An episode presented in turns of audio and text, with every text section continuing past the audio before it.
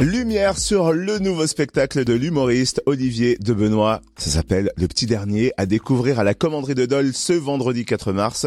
Pour qui n'aurait pas remarqué, à chaque fois qu'il a un enfant, il fait un one-man show. Et comme il en a eu un quatrième, eh bien, il revient sur scène. Ma femme a mis au monde un quatrième enfant. J'ai absolument tenu à être là pour l'accouchement, comme j'avais pas été là à la conception, ça me gênait.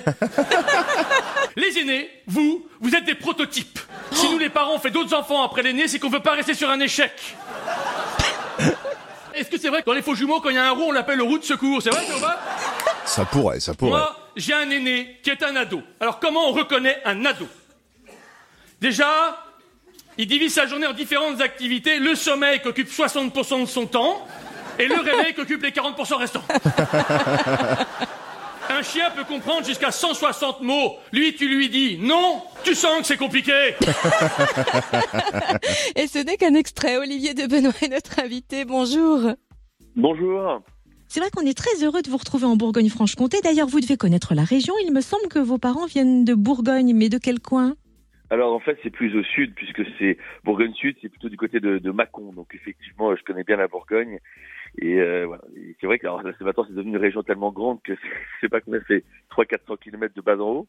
Mais en tout cas, voilà, c'est c'est- c'est- c'est, voilà, le, même, le, même, le même ADN. Alors, puisqu'on parle de la famille, vous avez six frères et sœurs, quatre enfants. Est-ce que c'est pour ça que vous avez tant envie de parler de la famille dans vos spectacles? Oui, parce qu'en fait, c'est un sujet très fédérateur.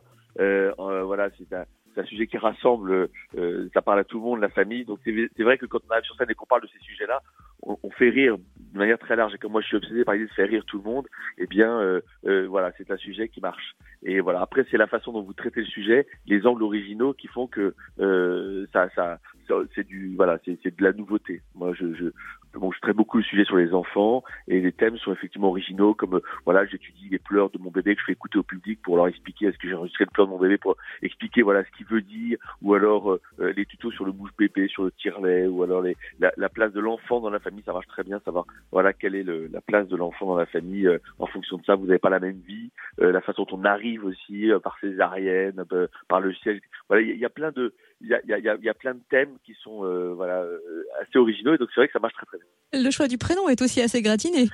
Le choix du prénom est très gratiné, oui, exactement. C'est vrai que c'est, euh, j'ai oublié le choix du prénom.